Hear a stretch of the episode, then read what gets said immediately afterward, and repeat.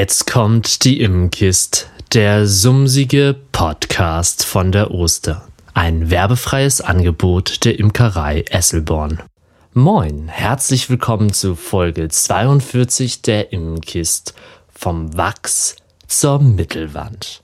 Schön, dass du wieder mit dabei bist. Ich weise darauf hin, dieses ist Teil 2 einer kleinen Serie über Wachs.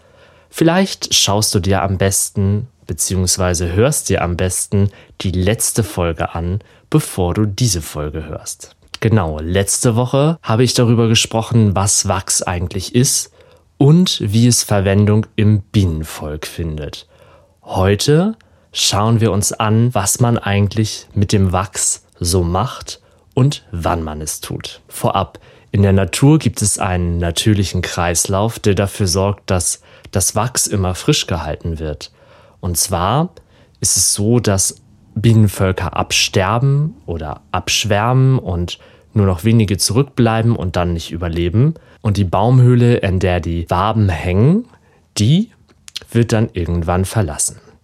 Aber nicht richtig verlassen, denn im Wachs leben die Larven von der Wachsmotte. Es gibt verschiedene Wachsbottenarten, aber generell lässt sich sagen, sie leben im Wachs und ernähren sich von Hinterlassenschaften der Larven, von Futterresten und alles, was sonst noch so im Wachs eingelagert worden ist. Und sie leben praktisch zwischen den Zellen, also von der einen Seite der Wabe sind Zellen und von der anderen Seite der Wabe sind Zellen und da mittendrin, da leben die Wachsmotten.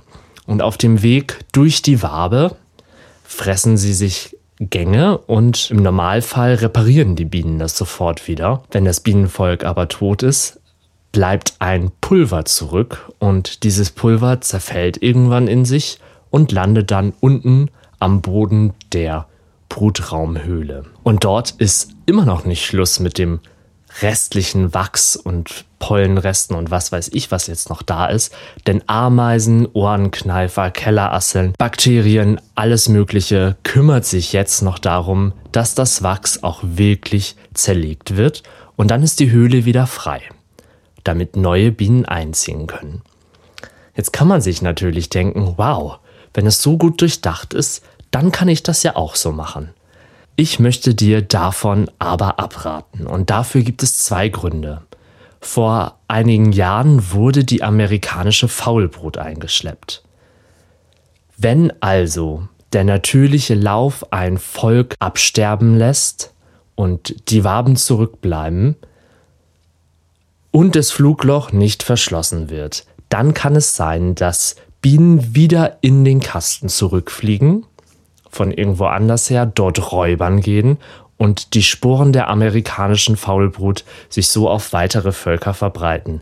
Deshalb ist es in Deutschland nicht zugelassen, Waben hängen zu lassen, beziehungsweise sie halt den Bienen zugänglich zu lassen. Man kann das natürlich abgeschottet machen, aber auch durch den Gitterboden können Reste dieses Wachses fallen und andere Bienen sich daran anstecken. Und ein großes Problem, falls du in einer Magazinbeute arbeitest, Wachsmotten machen auch vor Holz nicht zwangsläufig Halt und fressen sich auch dort durch. Das sind meine beiden Punkte, also einmal Seuchengefahr, einmal zerfressen die Wachsmotten alles und Wachs lässt sich natürlich auch noch anders nutzen. Und jetzt braucht ihr keine Angst haben, weder die Ameisen noch die Wachsmotten sind deshalb gefährdet. Wachsmotten leben auch in einem Bienenvolk, wenn es noch lebt und vermehren sich dort und alles ist gut, die werden es überleben.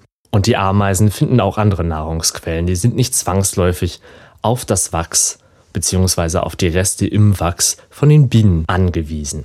Genau, ich hatte letzte Woche schon angesprochen, dass man Wachs unter anderem für Kerzen, Kosmetik, Lebensmittel oder halt für Mittelwände verwenden kann. Aber wie kommen wir jetzt ans Wachs?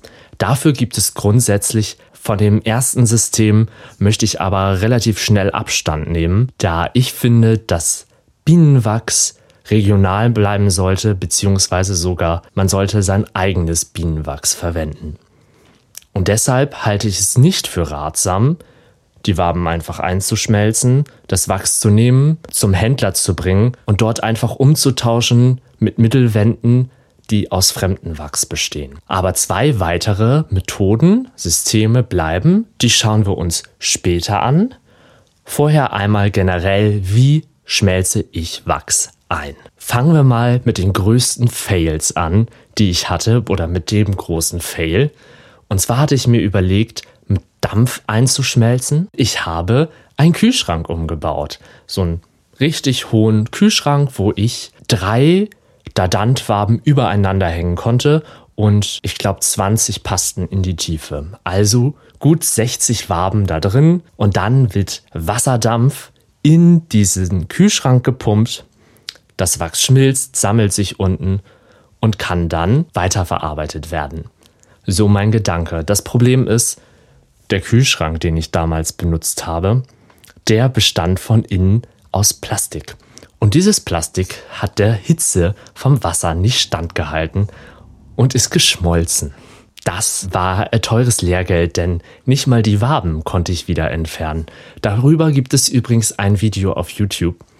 Wer jetzt gerade auf YouTube schaut, der sieht jetzt auch hier irgendwo gleich was aufploppen. Alternativ dazu und wesentlich besser sind Sonnenwachsschmelzer. Das sind so dunkle Holzkisten oder Plastikkisten oder Metallkisten mit einem Glasdeckel. Man packt sein Wachs da rein, macht den Deckel zu, stellt das Ganze in die Sonne. Das Schwarz zieht die Sonne ja magisch an, es heizt sich auf, das Wachs schmilzt und am Ende des Tages oder ein paar Stunden später kann man dann Riemchen und das geschmolzene Wachs entfernen. Eine sehr schöne Idee, funktioniert hier bei uns an der Küste aber eher selten, denn so viele Sonnenstunden haben wir nicht. Und ein weiteres Problem, was ich damit habe, in meiner Imkerei fällt das meiste einzuschmelzende Wachs zu Jahreszeiten an, in denen es eh so kalt ist, dass der Sandwachsschmelzer gar nicht funktioniert. Deshalb arbeite ich mit zwei anderen Methoden. Methode Nummer eins: ein Einkochautomaten. Das sind diese großen elektrischen Kochtöpfe. Was gehen da rein? 50 Liter oder so. Und da lasse ich das Wasser kochen, tauche die Riemchen rein und das Wachs schmilzt dann aus. Mittlerweile verwende ich dieses System nur noch, wenn das Wachs bereits aus den Riemchen ausgeschmolzen ist. Denn erstens wird das Riemchen dann immer mit einer Wachsschicht überzogen, egal wie vorsichtig man ist. Das Wachs kocht dann ja da drin und ein bisschen bleibt immer am Riemchen hängen und dann hab, sind alle Riemchen mit einer schönen Wachsschicht überzogen. Ist, ähm, finde ich, jetzt nicht unbedingt das, was ich erreichen möchte. Und aufgrund des hohen Eiweißanteils der Larven, die sich ja vielleicht noch im Wachs befinden oder der Larvenreste und des Pollens, ist der Eiweißanteil so hoch, dass es relativ leicht anfängt überzukochen. Da muss man vorsichtig sein. Deshalb verwende ich dort meistens nur Wachs, was schon vom groben Schmutz gereinigt ist und reinige es da einfach noch genauer. Erzähle ich gleich aber nochmal. Hauptsächlich Wachsschmelzen mache ich mittlerweile mit Dampf, nicht mehr mit dem Kühlschrank, keine Angst, sondern mit einer Alukiste, diese Alu-Transportboxen. Und zwar sind da einfach zwei Schienen drin, da kann ich die Riemchen raufhängen. Ich glaube, von meinen Dadant-Riemchen passen da 24 Brutraumriemchen rein und 48 Honigraumriemchen. Und wenn man so irgendwie was ausgeschnittene Drohnenbrut oder so da reinmacht, passt da noch unendlich viel mehr rein. Da wird dann einfach ein Tapetenabdampfer angeschlossen. Der pustet heißen Wasserdampf in dieses Behältnis. Die Alukiste steht ein bisschen schräg und unten ist ein Auslauf und da tropft dann nach und nach das Wachs raus. Und diese Methode kann ich absolut empfehlen. Sie ist sauber, schnell und einfach und man muss nicht die ganze Zeit daneben stehen bleiben und aufpassen, dass irgendwas überkocht oder sonst was. Das macht alles dieser Dampfwachsschmelzautomat. Es gibt auch Methoden, das in einem Zagenturm zu machen. Ich habe allerdings irgendwie nie Zagen übrig, die ich stapeln könnte und wo ich das drin machen könnte. So viel Feuchtigkeit in diese Holzzage zu pumpen und sie dann wieder auf einen Bienenvolk zu stellen, ist auch irgendwie nicht möglich. Also lieber die Alukiste, die bleibt trocken, die schimmelt dann nachher auch nicht. Deshalb, wie gesagt, Alukiste. In dieser Alukiste befindet sich auch ein grobes Sieb, das schon mal Larven, Larvenhäutchen, grobe Pollenstücke, Holzstücke, eventuell Wachsmotten, also was wird schon mal grob rausgefiltert und was dann unten im Eimer sich sammelt, ist erstens Zuckerwasser, gelöster Pollen und Wachs. Es ist aber kein schöner Wachsblock, sondern irgendwie so ein Tropfstein. Und den nehme ich dann und packe ihn in meinen elektrischen Kochtopf, den hatte ich ja eben schon erwähnt, und schmelze das nochmal ein und lasse das dann ganz langsam abkühlen. Dafür nutze ich übrigens meinen zusammengeschmolzenen Kühlschrank, denn der ist ja immer noch gut isoliert. Stell da einfach das Wachs, das flüssige Wachs mit dem Wasser gemischt, in diesen Kühlschrank rein. Ganz langsam kühlt diese Flüssigkeit ab. Das dauert manchmal bis zu drei Tagen. Im Sommer auch noch länger. In dieser Zeit wandert das flüssige Wachs nach oben, Pollen ist schwerer, setzt sich unten ab und Wasser ist am schwersten und wandert ganz nach unten. Und am Ende, wenn es ausgehärtet ist, nehme ich diesen Wachsblock raus. Oben ist sauberes Wachs und ganz unten an diesem Wachsblock, da ist noch Dreck. Den kratze ich einfach ab.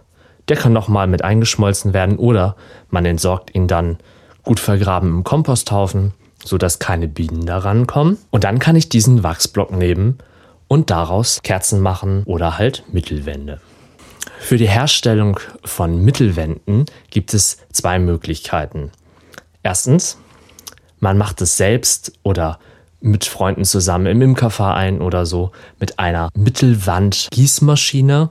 Es ist so eine Silikonform, wie man sie auch für Kerzen kennt. Es wird das flüssige Wachs reingegossen, das Ganze wird dicht gepresst, es wird eine Mittelwand praktisch dann da drin gepresst und dann hat man eine Mittelwand. Ich sammle mein Wachs über Monate oder manchmal auch Jahre, je nachdem, wie schnell das geht, und schicke dieses ganze Wachs dann ein zu einem Umarbeiter. Die behandeln das Wachs meistens nochmal in einem Dampfdrucktopf sozusagen. Dann sterben auf jeden Fall die Faulbrutsporen ab. Und dann wird daraus eine Mittelwand gewalzt. Eine ganz lange, die die dann klein schneiden und am Ende bekommt man seine Mittelwände aus seinem Wachs wieder zurückgeschickt. Von den Kosten her kann ich mich ehrlich gesagt nicht selbst hinstellen und mit einer kleinen Mittelwandgießanlage die Mittelwände gießen. Das ist aufwendiger, sowohl in Zeit als auch in Geld, als wenn ich das einschicke. Und deshalb bleibe ich einfach bei diesem Einschicken. So, nun weißt du, wie man so grob von der Wabe zur Mittelwand kommt, aber ich habe gesagt, es gibt zwei unterschiedliche Methoden. Also eine hatte ich ja schon gesagt, man nimmt dieses geschmolzene Wachs und tauscht es einfach durch gegen Mittelwände aus fremdem Wachs. Aber ich möchte zwei andere Kreisläufe vorstellen. Kreisläufe deshalb, weil sie aus dem eigenen Wachs Mittelwände herstellen. Bei dem geschlossenen Wachskreislauf nimmt man sein gesamtes Wachs, das man sowohl aus ausgeschnittener und eingeschmolzener Drohnenbrut herstellt, aus Mittelwänden, ähm, bebrütete Waben, Honigraumwaben aus Entdeckelungswachs und, und, und. Also alles, was irgendwie anfällt. Es wird alles eingeschmolzen und aus diesem Gesamt, aus dieser Gesamtmasse wird dann die Mittelwand gegossen. Das bezeichnet man als geschlossenen Wachskreislauf. Ich verwende einen offenen Wachskreislauf. Warum genau? Das erfährst du in der nächsten Folge, denn da beschäftigen wir uns mit Rückständen im Bienenwachs. Wie gesagt, aufgrund dieser Rückstände verwende ich den offenen Wachskreislauf. Das bedeutet, alles, was mehr als einen Brutdurchgang hatte, sprich die Brutwaben der Arbeiterin, verlässt die Imkerei nach dem Einschmelzen in Form von Kerzen. Das ist der offene Teil. Es, irgendwas verlässt meine Imkerei. Geschlossen ist mein Kreislauf für ausgeschnittene Drohnenbrut, denn dort hat ja noch kein kompletter Brutzyklus stattgefunden. Das ist sozusagen mein Klasse B-Wachs. Wenn das bebrütete Wachs Klasse C Wachs war, dann ist das hier Klasse B Wachs. Und das Klasse A Wachs, das ist Wachs, das aus Entdeckelungswachs besteht, das ja bei der Honigernte abfällt, das aus Mittelwänden besteht, die nicht ausgebaut worden sind und das aus dem Wachs von den Honigraumrähmchen ähm, oder von den, aus dem Honigraum kommt. Dieses Wachs schmelzt sich ein und nur daraus wird dann eine neue Mittelwand hergestellt. Ihr seht, es gibt zwei verschiedene Kreisläufe. Weshalb ich jetzt ganz genau diesen offenen Kreislauf verwende, das hören wir uns nächste Woche an, wenn wir uns mit den Rückständen beschäftigen. Also ich fasse nochmal zusammen.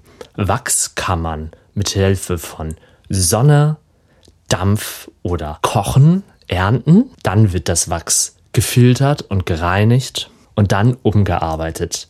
Und grundsätzlich lässt sich unterscheiden zwischen ich gebe mein Wachs ab und kaufe neues Wachs dazu, um Mittelwände herzustellen. Ich nutze mein gesamtes Wachs, also der geschlossene Kreislauf, um neue Mittelwände herzustellen. Oder ich verwende in Anführungsstrichen reines Wachs, um daraus die Mittelwände herzustellen. Du kannst ja mal in die Kommentare schreiben, welche dieser Methoden du verwendest, also sowohl welche Form vom Schmelzen und auch welchen Kreislauf du verwendest. Bis nächste Woche und auch darüber hinaus wünsche ich dir, dass du keine Unfälle oder Fails beim Wachsschmelzen hast. Schreib mir doch auch gerne darüber eine Nachricht. Ich amüsiere mich gerne mit dir, weil vieles ist mir bestimmt selbst auch schon passiert. Nicht nur das mit dem Kühlschrank. Ich habe da auch noch mehr Fails. Und dann wünsche ich dir ganz viel Spaß mit deinen Bienen Lass dich nicht stechen. Bis zum nächsten Mal.